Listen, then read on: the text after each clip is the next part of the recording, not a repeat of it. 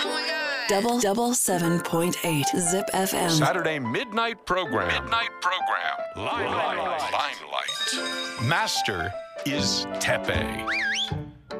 時刻は夜の11時半を回りました。こんばんはてっぺいです。毎週土曜日のこの時間は僕てっぺいが1時間にわたってお送りしていく番組ライムライト。ライムライトは舞台で使われるスポットライトのこと。この番組ライムライトは毎回さまざまなジャンルのゲストを招いてゲストの方の現在過去そして未来という人生の舞台にスポットライトを当てて照らしていくトーク番組です。本日のゲストを紹介しましょう。プロドローンカメラマンで映像制作会社小沢 FPV の社長小沢亮介さんです。よろしくお願いします。よろしくお願いします。この番組は一応架空のスナックっていうテーマなんですけど、はい。はい。スナック行ったことある？スナック行ったことないです。ないよね、はい。そうだよね、はい。なんかスナックっていうところはなんかこう、ちょっとこうおお姉さんがいて、はいい、らっしゃいみたいな久しぶりみたいな、な何飲む？みたいな感じでお酒を一緒に飲んで楽しむ場所なんですけど、はい。まあ、まだあの19歳なんでね。はい。なんでお酒が飲めないんで今日はなんかソフトドリンクではい。乾杯していきたいと思います、はい。それじゃあ乾杯。19歳ではい。社長なんだ。はい。すごいじゃん。ありがとうございます。それめっちゃ自慢できるでしょ友達とかにも。そうですね。結構珍しがられますね。だよね、はい。モテる？いやいやいやそんなことないです。社長とか言ってみんな来ない女の子とか。お金目当てな子は結構。すでに、はい。あそっかそっか、はい。でもさすごいよね。その会社っていうのはいつ作られたの？中学3年生の頃に起業しました。ああそうなんだ、はい。えじゃあもうお金のこともまあ両親とかと一緒になんかやうまいことやってみたいなそうですね。あの、うん僕の父が会社経営しているので、うんうんうんまあいろんなことを教えてもらいつつやってきたって感じですね。へえでもプロドローンカメラマンっていうのもこれすごいですよねだってさはい。20年前なかった仕事だもんねそうですね。まだほんと数年前にできてきた業種ですね。うーんえでも一回例えば今さ映画とかも好きなんで僕見るんですけど、はい。ドローン撮影のシーンすごい多いじゃないですか、そうなんです。最近本当にまあ映画もそうですしテレビもそうですし、うん。いろんなところでドローンの映像が活用されてきてるなって感じですね、なんか前はさそのなんだろうクレーンとかさ、はいはい。そういうのでこう滑らかな映像をね撮れてたけど今ってもうドローンで上からの映像とかね、うんうんうんなんかそういうのいろいろあこれドローンで撮ってんだろうなみたいはいはい。なの分かるもんね、ああいうのって影消してんの？後で。いや結構影は入っちゃうので、うん。まあ、照明の向きを考えながら撮ったりとかあーまあ、ドローンの影が入らないようになるべく考考えて撮るっていう感じですね。でもあれ後で多分消すこともそうですね。でき編集でできるんだよね。はい、影を消すことできます。え。ーえじゃあさ例えばじゃあ制作会社小沢 FPV さんに、はい。えー今回の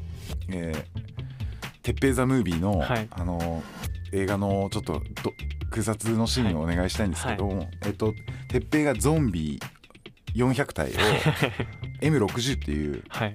えー機関銃ではい。撃つシーンがあるんですけど、はい。それを、はい。あの上からはい。斜めからっていう感じで撮っていただきたいんですけど、はい。えっ、と一応バジェットの方はどのぐらい見れば考えればこっちはいいんでしょうどのくらい？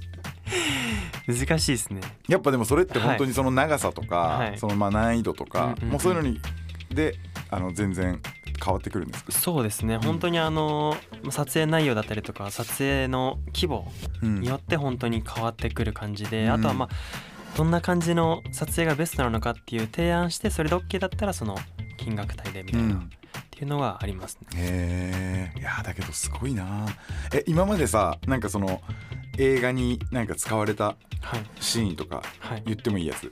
ミュージックビデオが僕結構多くて。ああそっかそっか。はい、誰のミュージック一ビデオ？番僕が中学3年生の頃にやったミュージックビデオなんですけども、えっと、米津玄師さんのおお「馬と鹿」っていうミュージックビデオを、はいはい。中学3年生の時にやりましたね。へええじゃあ本人にも？はいお会いしました。マジで？はい、すごっ。あ本当。はいへええそれどんなシーンだった？後で見るわもうはい、あの洞窟の中の撮影シーンとか、う結構あの鉱山跡みたいな感じでんうん。なんて言うんですか、まあえこそう。うなんか鍾乳石みたいな感じになってる。そんな感じそんな感じ。です、うん。そんでそこをまあドローンがバーッと回ってまあ、その洞窟の中が水が溜まってるので、うんうんうん。普通のカメラマンじゃボートに乗っていくしかできないんですけどドローンでちょっとな上空からとかっていうカットを撮りました、へえだけどその当てちゃいけない系だよね多分。そうですね、うん。演者さんなのではい、うん。演者さんにも当てちゃいけないしさ周りもなんかそういう鍾乳石で何万年かけてああいう形になるみたいない言われたらねはい。もうちょっとここ 傷ついたじゃねえかよみたいに言われたら嫌だもんね。そうなんです。じゃあすごい結構あのピリピリするあれ飛行だった？そうですね。しかも鍾乳洞なのでセンサー類も全く効かない状態でそうか。しかも真っ暗な状態で。でまあ一から照明さんが照明を作って雰囲気を作っていくって感じの現場だったので、うん。ドローンを飛ばすには最悪な環境でしたうーん。なんかさそのドローンの敵もたくさんああると思うんですよ、はい。まあ例えば風だったりとか、はいはい。あとはそういう電子機器系の、はいはい。ねそうですね。こととか、はい。あとカラス。そうですね。やれたことある？野生動物ありますね。あ本当、はい。えそれでもうなんかさあのトンビとかにカーンとかドローン持ってかれたりとかある？ちっちゃいドローンを持ってかれたことありますね。そうなんです。あそうなんだ。でなくなっちゃうみたいなのは一回ありましたね。あ本当、はい。えあれってさ映像ってさ、はい。その撮ってる時にこっちで受信してんじゃなくてそのドローンの中にメモリーっていうかあれは入るわけ？そうですね。ドローンの種類によるんですけど、リアルタイムで手元で映像が見えるドローンもありますし、うん。それこそ先ほどおっしゃったようにドローン側でうんメモリーカード入れて収録するタイプのドローン、でもそれも、じゃあはいトンビに持ってかれちゃったらもうそうです。二度と手に入らない。そうそう。持ってかれてる途中の映像は見えるんですけど 電波が切れて。あそうなんだ えーそれ辛いね。えあと何がある敵？敵はけどあとあれねあのーはい。近所のあのークレーマーのおあばあそれは僕は何も何回も経験してます。さ ん絶対そうだよね。そうです。絶対そうだよね。もうしょっちゅう通報されて。だけどさその辺のあのなんて言うんだろうなあの、まあ、コンプライアンス的な、はい。その何どういう、まあ、法律のこととか、はい。そういうのもあれだよね。あのめちゃくちゃまださその法整備がはい追いついてないというかさ、はい。そのあ新しいものだからそうなんです。そこら辺がまだちょっとこの曖昧なそう部分って。認識次第で OK とか、うん。結構グレーゾーンな部分とかもあるので、うんまだまだ全然発展していくんじゃないかなっていう感じですよね、うーんそっか。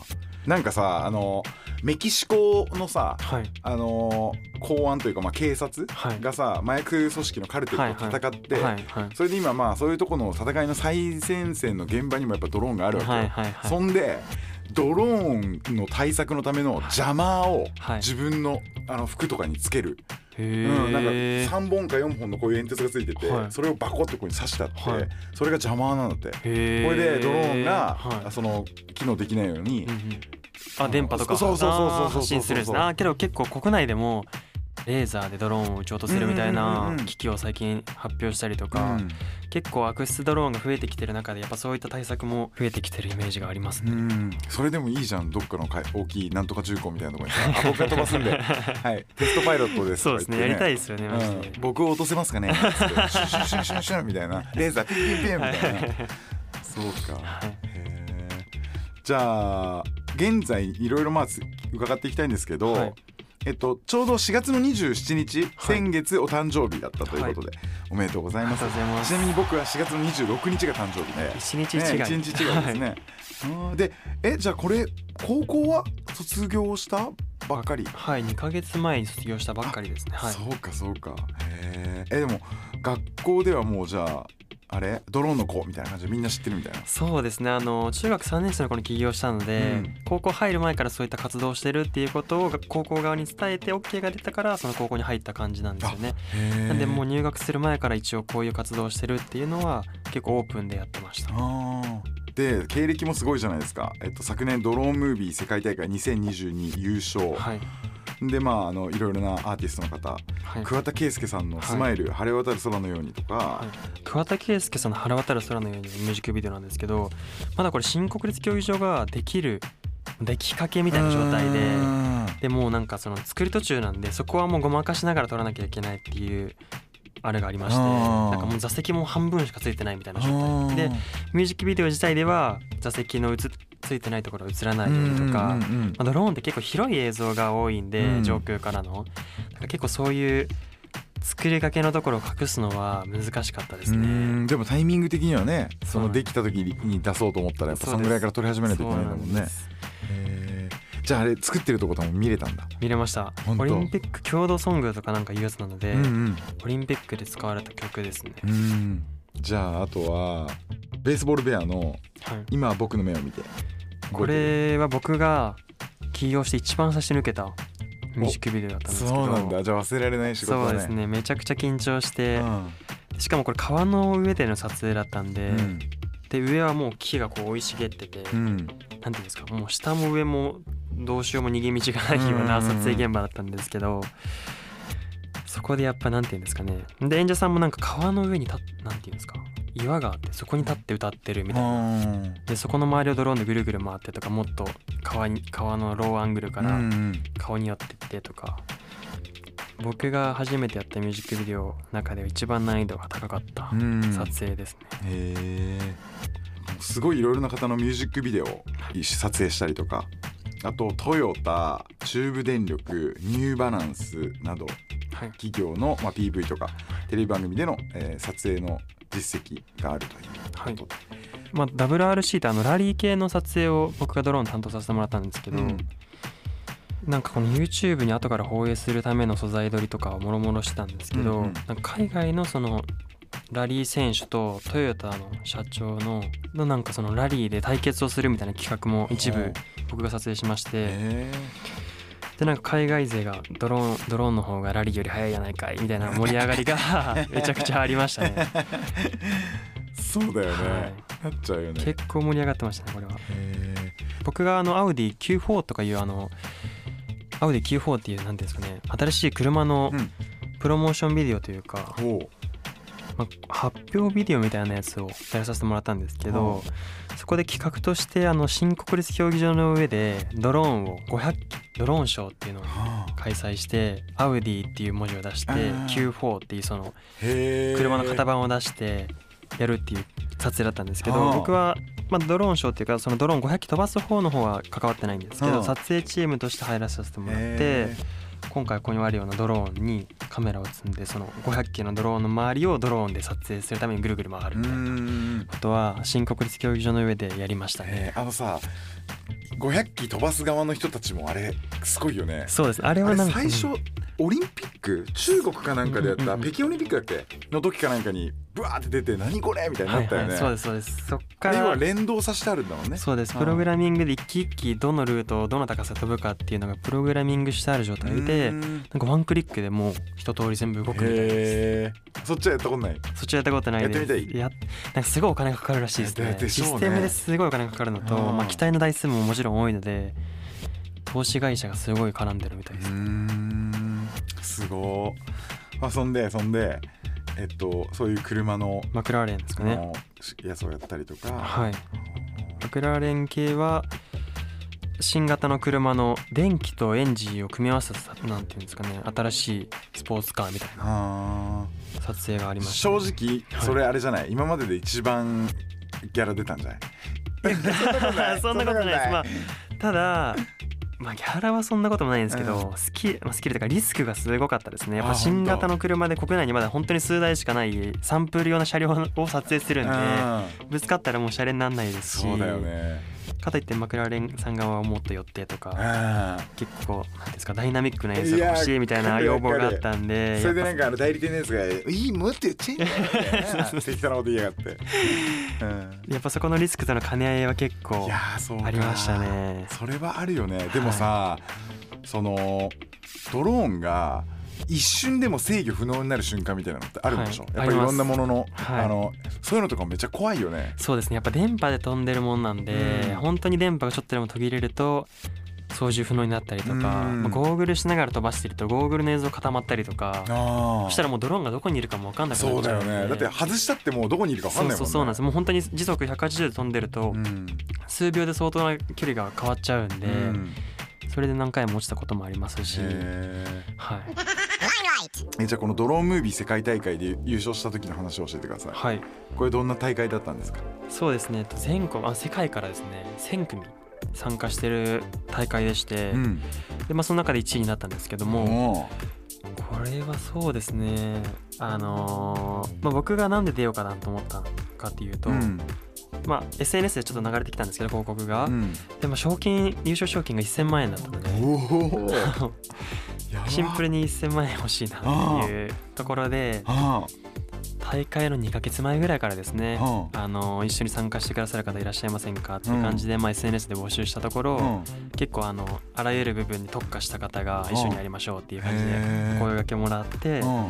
参加したっていううん。大分県で開催された大会になります。うん。えそのさ今探してたさはい、相手っていうのはどういうところに特化した人が良かったの？そもそも。そうですねあのこのドローンムービー世界大会で使ったドローンがですねあの3人で飛ばすドローンなんですよはあ僕がパイロロットで、うん。もう一人がカメラオペレーターって言ってドローンについてるる。そうです。カメラを操縦する方。で、うん。もう一人がフォーカスって言ってピントを合わせる方。あのうんなんていうんですかピント合わせるはいうんピント合わせるっていう3人で飛ばすドローンなんですよ。へそこでやっぱりカメラに特化した方とフォーカスに特化した方っていう方を募集してえ参加した感じえです。そのさ3人でなんかこうぶつかっちゃうこととかなかったの？そうですね。ただやっぱり誰がどう仕切るかっていうのを事前に決めておかないとやっぱ揉めちゃうし、うん。やっぱな長 長引いちゃうじゃないですか、うん誰かが折れないといけないっていうのがあるので、うん。やっぱ最初に誰が指示出ししてそれに従うかっていうのは決めましたね。えそれでこのさムービーはどういったムービーを撮る？例えばじゃあ何？最初のお題はこのい池とここの池に住んでいる亀たちを誰が一 一番上手に撮れるか勝負みたいな感じ、いや逆に本当にそんな感じで、うん。場所も決められてますし、うん。撮影時間も決められてますし、っていうのでもう本当に何もないフラットななんですか木しか生えてないど田舎の山奥の大分県ので開催されてたんで、う。んどう撮影しようかなってもうただただアイデア勝負でしかないような大会でしたね。でさその各国からそのドローンムービー撮影者たちが来てるわけじゃん、はい。はいこれなんかさどこどこの国のあいつらすげえなとかさ、うんうんインド代表はあいつらかとかイスラエル代表はあいつらかとかさ、はい。い。ろんなそういう代表たちともあった、えっと、開催期間が2ヶ月間にわたったのでー。逆にああんまり合わなかったですね。うん。3組ぐらい日本のチームにもあったんですけど、うんうんうん海外のチームには合ってないです。でもさなんかさあのー最初はもともとはじゃあレースはい。だったんだ、はい。でどっから撮影したいっていうふうに思ったの？そうですね。ドローンを始めたのは小学校5年生で、うん。そこからずっとドローンレースを中学3年生までやってたんですけども、やっぱドローンレースってあのまあ、楽しいが第一で、うん。正直お金というかビジネスではあんまり成り立たないような業界だったので、うん。優勝してもやっぱ数万円の賞金が出るくらいだったんですけども、やっぱり今後このドローン業界にいるにはどうなんていうんですかね生活していく上でやっぱりなんかお金が必要になってくるので、うん。やっぱ撮影っていう部分に転換しないとやっていけないなと思ってそれこそ中学校2年生の頃から千葉県にあるあのドローンの撮影会社にスタッフとして所属してました。あじゃあそこで結構その撮影のノウハウとかカメラのこととかそうういうのい。ろいろ勉強していろいろそこで1年ぐらい学ばせてもらって中学3年生で起業した感じになります。えでも今もレースはやっぱり？あんまもう出てない？そうですね。あのゲストレーサーとして昔のレーサーとして呼ばれたりすることはあるんですけど、うん。今はメインでは出てないですへねーやっぱりもう僕より若い世代がどんどんどんどん早くなってってそうなんですあそうなんでもう機材もやっぱ最新のものが出てきてるのでやあっぱそのレース業界にいるからこそ分かるパーツ構成だったりとかっていうのがあるのでだけどさ、はいそのめちゃくちゃ金かかるよねそうなんですねめちゃくちゃお金がかかりますだよねだってあのね飛ばすドローン自体もなんか、はい。まあ、ぶつかっちゃったら壊れちゃうし直さなきゃいけない、ではい。パーツ変えなきゃいけない、はい新しいパーツがどんどん出てくる。であとはあ動かしてるさ、い。そのコントローラー的なはい。ものっていうのはどういった形のやつでそのレースはどういうふうにやってる？レースもそう専用のコントローラーがありまして、まあ、うんラジコンで使うコントローラーなんですけど、うん。普通に飛行機とかヘリコプターと全く同じコントローラーでうん。ドローンも使える、んあります。でさドローンレースとかってさ、はいあの自分がそのドローンについてるカメラの目線でやってるんだよねはい、そうです。そうだよねだってさ、はいあんなんさ自分が離れたところのやつをさ遠くから見ながら飛ばすなんてできないじゃん要はだから。それをあの何こうあれでオキュラスみたいなああいうのではいはいはい。今日持ってきたのでよかった見見ます。見たい見たい、見うん、あれをガチャンってはめてやってんだよねそうです。ドローン視点でやる感じ。あれすごいよね。えもうさ今まで何台ぐらいのドローンをお釈迦にした？いやーマジで数えれないぐらいのドローンは なくなってますし、うん。壊してますしって感じですね。本当にもうえなんかさ GPS みたいなのとかつけてないの？ドローン。に昔のドローン僕が始めた頃はあ本当になかったか。そういったセンサー類とかついてるドローンがなくてあ本当に全部自作で、あまあ、レース用のドローンがこのサイズなんですけど。ちっちゃえー、すごっ！この手のひらサイズ。30ミニ四駆よりちっちゃい。そうそうなんです。ええー、あーすここ持っていい？はいすごいね。こんなちっちゃいんだ。手のひらサイズだよ。そうなんでえここはカメラなんだ？そうです。うわすごいわこれ。え最高時速何何キロ何キロぐらい出んの？この機体は30キロぐらいなんですけどあーそうなんだ。もう一個今日持ってきたこれぐらいのサイズのドローンだとでかっ180キロとか200キロ近く、は180キロやば。やば。ほんと。いはい。この羽がさあの4個でさ、い。この角角に全部あるっていうスタイルはこれはもう今なんていうの？オーソドックスというかスタンダードなそうですね。昔からずっとスタンダードで、まあ、6枚とか8枚とか、うん。最近はこの上下にプロペラがついててうーん。8枚のドローンとかもあります。安定するそっちの方が。そうで安定しますしやっぱ重たいものを積めます。あーそっかそっか。ここに GoPro を積んでなんか追い鳥とかうん。ドリフトカーとかうん。F1 の車とかをこのドローンで追っかけて。て撮影するっていう。で F1 の車にもなんか追いつけそうだもんねそんなこと言ったらね。はい。へえじゃあ持ってるドローンで一番大きいドローンはどういうのですか？一番大きいドローンだと僕が今所有している国内2機にしかないオリジナルドローンなんですけども体格で2メーターあります。やば人乗れんじゃないそれ。そうです。90キロまで持ち上げれるのであ本当に乗れんだ本当に乗れちゃうやつです。え乗ったことある？いやいやさすがに。そうなんです。すごいね。はい。え2メートル？でプロペラ広げたら4メーターぐらいありますあ軽自動車1台分ぐらいのサイズに。すごい。それでもやっぱりお高いんでしょ？そうですね。お高いですよね絶対。450くらいしますね。機体だけではい。えー、じゃあもう壊れてるとかしたら大変だね。そうそういうさなんかさ故障系とかも全部自分でそのフィックスしていくこともできるわけ？そうですねこれとかもなんか。こういうドローンも全部自作で一から僕が作ってるドローンなのでどこが壊れたらここのパーツを単体で買ったら治るなとうかん。っていうので直せる感じです。うん。あここボールベアリング入ってんだ。そう。なんですえースケボーと一緒だね。怪我とかある？僕はないですね。うん。ただ知り合いでこのドローンが顔にぶつかって何針も縫ったとか。あけどこんなん顔にぶつかったらもうドローンやりたくないですよね。もうやりたくない。もうトラウマですよね。トラウマになっちゃう本当やだ。いややっぱりなんか今そのドローンの話もたくさん伺ってなんかすごいこのドローンパイロット、まあ、撮影者としての小沢さんの一面は見れたと思うんですけどなんかその普段の素の、はい。えー小沢少年のはい。まあ少年ではないかも19歳だったら。なんか普段の姿を知りたいんですけど、はい。まず朝起きたらパンご飯朝起きたらパン食べますね。あパンなんだ、はい。バターとか塗って。塗りますね。バター塗って食べますね。うん。ただ朝ごはん僕あんま食べない派なんですよああそうなんだ。そうなんです、はい、で昼結構がっつり。そうですね。昼夜は結構食べます。昼は何食べるの？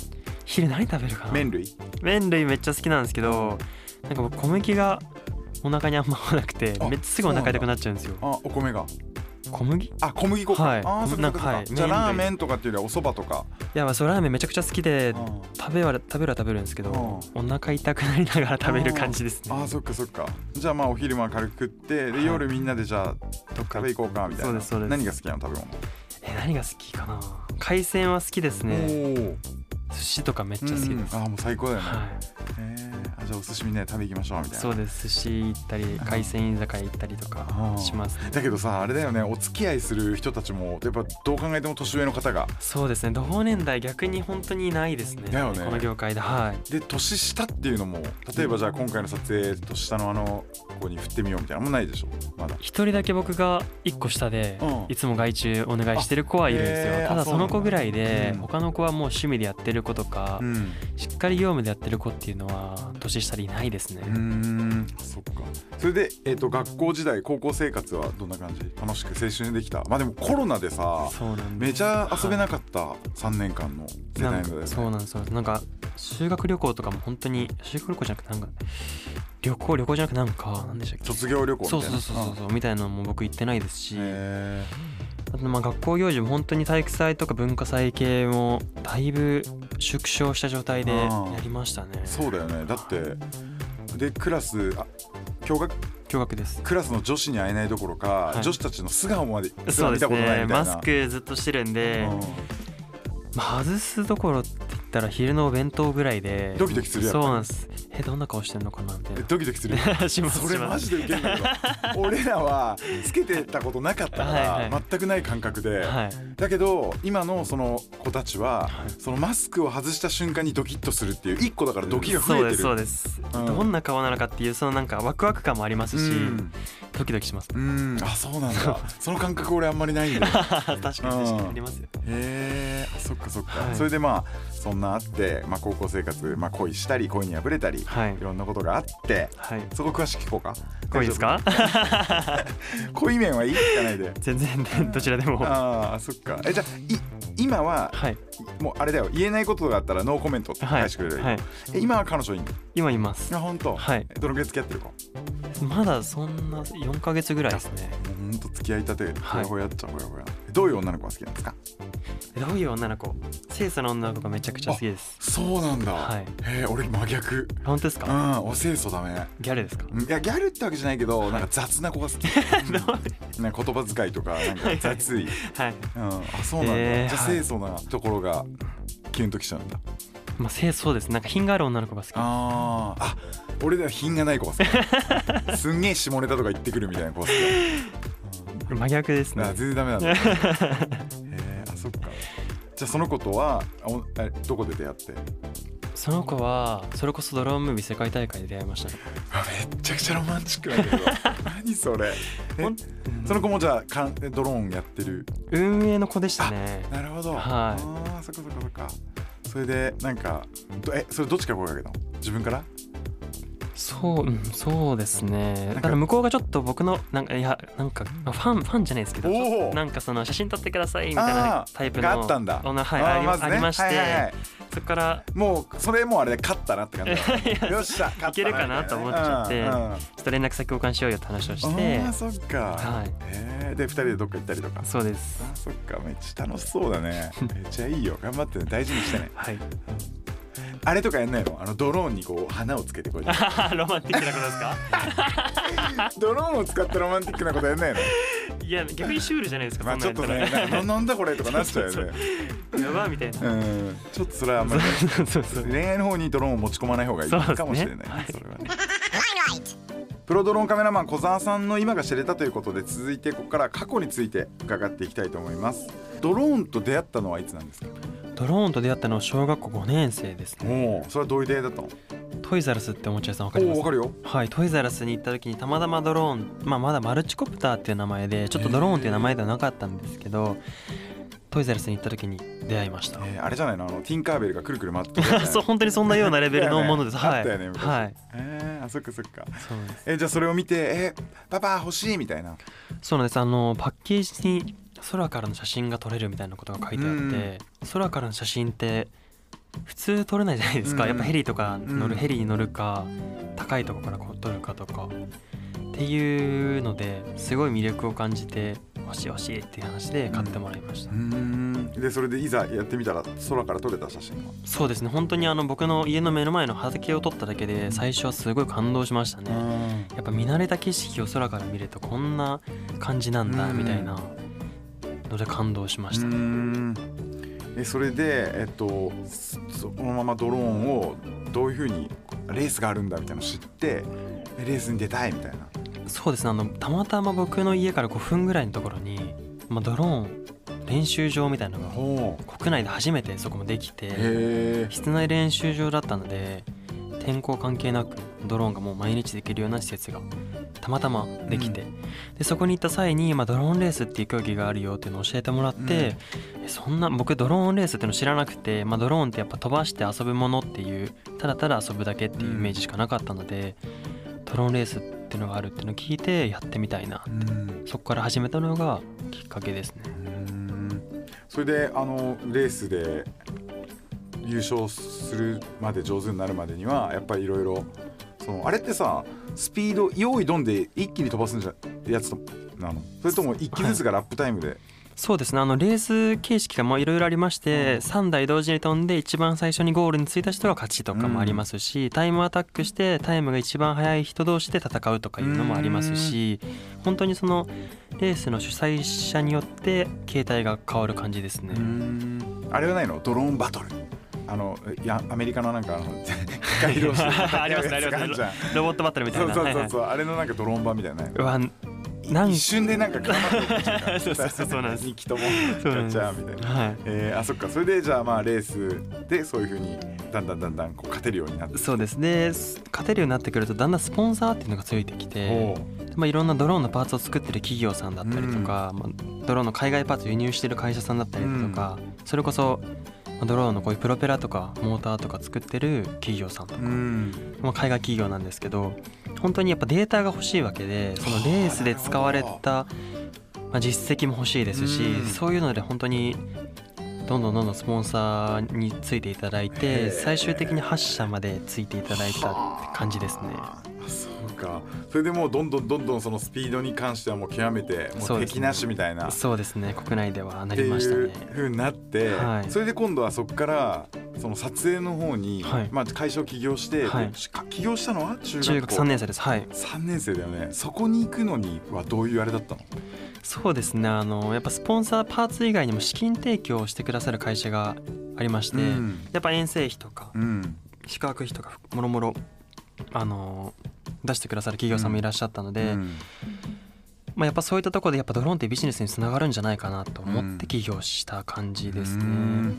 まあ、そうやっていろんな、あまあ、会社を自分で建てようと思っても、はい。やっぱりなかなかそのノウハウみたいなのがない、はい。でそこはお父さん、そうですね。僕の父が会社経営してたので、でも母もその会社手伝ってるので、うんうんそういったノウハウに関しては、まあ、僕自身はなかったんですけども、うん。両親の方があったので教えてもらったって感じですね。うんうんうん。で会社はいきなりうまくいったんですか？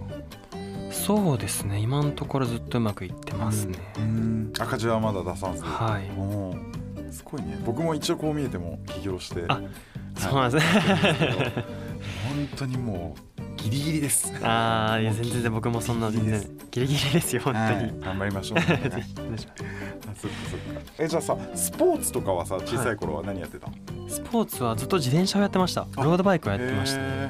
あそっか。じゃあ今も結構体動かすのも好き？そうですね本当になかなかまあ撮影で動かす機会が減ってしまったんですけど、ドローンやる前は本当にロードバイクをずっとやってました、うん。でもさそのドローンやっててさやっぱ自分もなんかこう操縦したい。例えばじゃあドローンはほらどこまで早く飛ばそうと自分は乗ってないわけじゃん中には、はい、だけどさその自分が乗ってなんか操縦したいみたいな気持ちもある。はい、そうですね。やっぱりまあその何ですかジェジェット機とか乗ってみたいです、ん。戦闘機でした戦闘機とかめちゃくちゃ乗ってみたいなと思うんですけど、うん。なんか G がすごいとかいう。なんかその G を体感してみたいなって。いう G ゼロだもんね。そうなんですもう映像的には相当すごい G かかってるんだなと思うんですけど自分自体はもう止まってるだけなんでそうだよね。そのだから G を体感してみたいっていうのはありますね。でもそれしたらさまああと車とかもはい。うっすら G 感じますよね、そうですね乗ってる時に確かに感じますね。車の免許は？今通ってる状態です。あ本当？はいまだ取れてない。どう？うまい？やっぱ人より？いやいやそんなことない全然全え然初めて？教習官の人に「君本当初めてじゃないでしょ」みたいに言われるぐらいうまいとか？ない？いやまあけど僕の父が車屋さんをやってて僕小さい頃からサーキットを走らせてもらってたんでか結構あのは？はい。あじゃあもともとだからそのドローンの操縦だけじゃなくて自分のがなんかこの何か乗り物に乗ったりするっていうのも好きなのもうやってましたね。うん。はい。そっかそっかそっか。じゃあ、えっと、これお決まりで毎回質問してるんですけど、はい。好きな時代に戻れるとしたら、はい。えいつの時代に戻りたいですか？時代。はい。中学生に戻りたいですね。おー中学生に戻りたい、はい。その中学生に戻りたい理由は何ですか？やっぱり今ってもう会社とか仕事をやってると考えないことってないじゃないですかひたすら何かしら考えなきゃいけないとか、まあ、メール返信もそうですし、うん。やっぱ対応も対応もしなきゃいけないですし、うん。やっぱ中学時代の本当に何も考えずに遊んでいた時代に戻りたいなっていうのは思いますね。それでももっと大人が言うこと。だかる。まあ早くから社会に出てさね仕事頑張ってるからやっぱもうすでに中学時代に戻りたいってそうですね。やっぱり一番楽しかまあ楽しかったもうお金のお金はもちろんなかったですけど、お金のない楽しさがやっぱありましたね。そうだよね、うんだかららいろいろ工夫してねそうですね。いろいろしたりとか使わないお金を使わない遊びも多かったですし、うん。本当に何も考えてなかったですね。うん。じゃあ最後はこれから先未来のことについてお伺いしたいと思います。じゃあお仕事面では今後チャレンジしたいこととかなんかこういう風なことやってみたいみたいなのありますか？そうですね。仕事今国内がほとんどなんですけれども、やっぱどんどんどんどん海外に出ていきたいなっていうのはいつも思ってます、うん。海外だったらどういうとこ行きたいですか？今まで行ったことあるとこある？まあ、旅行でしか行ったことないのでそれこそグアムとかうん。ポーランドとか、韓国ベトナムとかうん。もう本当に旅行でしか行ったことなかったんで、うん。こういった仕事始めてから本当に時間がなくてうん。海外旅行にももう全然行けてないですしただアメリカのハリウッドに最終的には行きたいなっていうのは思ってます。えー、あのハリウッドに拠点をってこと？ハリウッドで映画撮影に携わりたいですね。なんかさ全然あの使えるあれじゃないかもしれないけどさ俺友達でさ、はいそのハリウッド映画とかに、はい。その映像を売ってる？は自分らで撮ったフッテージを、はい。はいそのえ売って、はい。でそれ映画の中で使われるとなんならその映画がノミネートしたら一緒に呼ばれたりとか、え紹介するわ、ー、ありがとうございまうんす、紹介する。まあでもそういうなんかいろいろ映画の世界とかでもね要は映画のクルーたちが撮った映像じゃなくても、はい。その映像がねあのその映画の中で使われたりとかっていうのはめちゃくちゃ今いっぱいあって、その映像っていうものを売るっていう新しいというかね、うんうんありますね。そういうのがあの増えてきてるから。そうですよね、うん。本当に国内でも、まあ、それこそテレビ番組とかだともうロケに行かずにそこのロケ地の素材を買ったりとかもするのも結構多いんで、やっぱそういった業界も伸びる伸びそうですよね、うんうんうん。だってその方が安上がりというかそうなんねです。スタッフ8人分のね、経費がそうそうそうそうそう上がりますしって考えたら。やっぱロケにいざ行って天気悪かったら映像良くないので。そうだよね。だったらいい時の映像の方がねそうなんです。間違いないですもんね。えーえじゃああのーそれこそまあじゃあ最終的にはハリウッドにの映画のあのね、まあ、一番世界で一番大きい映画はい。コミュニティがあるはい。ハリウッドで、まあ、成功したい。そうですね。のが夢、はうーん。ドローン業界の今後についてはどういうふうに思ってますか、そうですね。ある意味第一人者もう早くからね、そはい。はい。のドローンを始めてこのドローン業界の流れとかはい。全部見てきてると思うんですけど、はい。どうですか？今後の。そうですね。本当に、まあ、最近なんていうんですかねドローンっていろんな業界であ業界とかいろんな本当にジャンルで使われるようになりまして、本当に僕が始めた頃は撮影ぐらいですかね撮影ぐらいで使われるっていうのがドローンだったんですけども、うん。最近は本当にそれこそ農薬散布とか、うん。まあ、万博でもう少ししたら人の移動ドローンタクシーも始まったりしますし、運搬系ですねドローンで配達したりとかっていうのも今進んでいるので、うん。まあ、本当にまだまだなんていうんですかね。伸びる業界ですし、うん。全然発展するんじゃないかなとうん。僕個人的に思ってますね。それではプライベートでなんかドローン関係なく今後やりたいこととか目標にしてることはありますか？プライベート？そうですね。なんだろうな。僕正直プライベートっていうか、まあ、仕事趣味が仕事になってしまってる部分があるので、なんか新しい趣味を見つけたいなと思ってるんですけど、ね、あんま全然関係ない。もう本当にドローンとは全く関係ない趣味をなんか探したいなとは思ってますね。まあなんか僕そこまであのー小沢さんほど仕事頑張ってやってないんだけど それでもやっぱりなんかこう全部を忘れてはい。無になりたいみたいなうん。現実逃避したいみたいな時にはやっぱ映画はい。まあ映画でもちょっと映像が関係しちゃうけど、はい。あとはゲームはい。とか小説とか、はい。その自分の脳をこの現実以外のところにちゃんと持っていってくれる現実逃避のものが結構その助けになることが、そうですようん多いね気がする。なんか無になりたい時も本当に多いんで、うん、サウナは？サウナ結構行きます。あ本当、はい。サウナも結構無になれていいよね。なりますね、うん。確かに、まあ、暑い暑いが頭の中でいっぱいになるんで、うん。確かに無になりますね、趣味って難しい、まあ、自転車はずっとやってたんで、うん。やりたいなと思いますけど。あのさあれはどう？あのーまあ、これまたちょっと仕事の方に戻っちゃうんだけど、はいそのドローンパイロットの育成の方とかはい。はどう、はやりたいんですよね、うん。本当に僕自身今人手不足でして人手不足で今悩ん悩んでるというか、まあ、悩んではないですけど、うん。まあ困ってて、るはい。やっぱりドローン飛ばせる方は本当に多いんですけど、うんうん。やっぱそのなんて言うんですかねお願いでできるのってやっぱ信頼できるからこそこの方にお願いできるっていうのがあるのでやっぱなんて言うんですかねただただ飛ばせるだけのドローンパイロットの方にお願いするのは結構リスキーですしうん。僕自身怖いのでうん。やっぱなんて言うんですかねそう自分と一緒にしっかりタスク組んで育成育成という言い方が正しいのか分かんないですけどどんどんレベルアップできる方が一緒に増えてくると嬉しいなとは思いますね。まああとはもう本当にこれ話すとめちゃくちゃ長くなるけど、はい、はななんかあの軍事利用、はいはいはい。これが今めちゃくちゃでかいじゃん、ね。はい。これで結局それはまあドローンまあ、何かこういうものがさ発展していくときにさ、その軍事とかさ、はい。戦争っていうのはもう切り離せないところにあって、それでそうで一気にこういろんな技術が伸びるっていう部分があって、はい。